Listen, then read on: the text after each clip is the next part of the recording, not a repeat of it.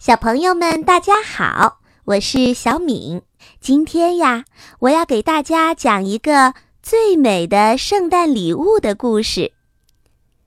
圣诞节快要到了，巴特一家正忙着为节日做准备。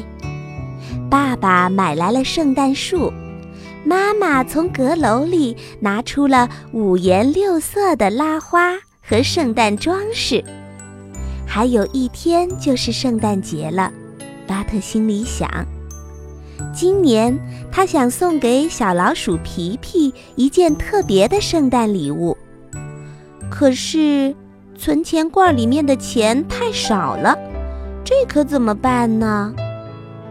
巴特戴上手套和围巾，穿上斗篷和棉靴，然后从地上捡起了他最心爱的玻璃球。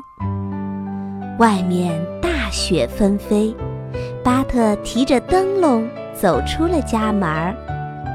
他要去街角梅林先生的商店，和平时一样，梅林先生正忙着整理店里的货架。只要有心，就一定能找到宝贝。巴特小声嘀咕着，他找啊找，找啊找，最后他找到了一个漂亮的木头小人儿。巴特心想。皮皮的木头火车正好缺少一个司机。巴特问梅林先生：“我能不能用我的玻璃球换这个木头小人儿呀？”梅林先生笑着同意了。巴特高兴地和他道了别。就在这时候，小老鼠皮皮也在发愁呢。他也想送巴特一个特别的礼物，让他开心，但是。皮皮的兜里是空空的，一分钱也没有。于是，皮皮戴上围巾，穿上大衣，套上棉鞋，抱着他最珍贵的木头火车，走出了家门。皮皮冒着大雪，向街角梅林先生的商店走去。在梅林先生的商店里，皮皮很快就找到了他想找的东西。一个精美的木头小盒，皮皮心想：用这个木头小盒装巴特的玻璃球多好啊！皮皮问梅林先生：“可不可以用自己的木头火车换这个木头小盒？”梅林先生欣然同意。皮皮高兴地回家了。圣诞夜，全家人围坐在一起。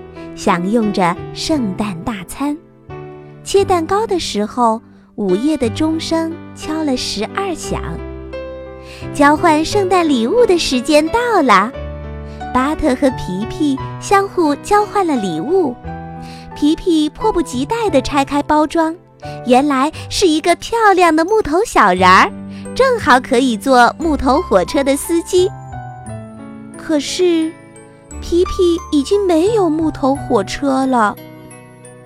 轮到巴特打开了礼物，原来是一个精美的木头小盒，正好可以装下心爱的玻璃球。可是，巴特已经没有玻璃球了，怎么办？该怎么对对方说呢？就在这个时候，门铃响了。两个人赶紧跑过去，打开门，是商店的老板梅林先生。他抱着两份礼物，一份是给巴特的，一份是给皮皮的。两个人满脸疑惑地打开礼物，我的玻璃球！巴特大喊：“我的小火车！”皮皮大叫。两个人高兴地手拉手跳起了圆圈舞。突然，巴特和皮皮停了下来，好像想起了什么。他们应该送给梅林先生什么礼物呢？可是，梅林先生早已悄悄地消失在白茫茫的大雪中，身后没有留下。一个脚印。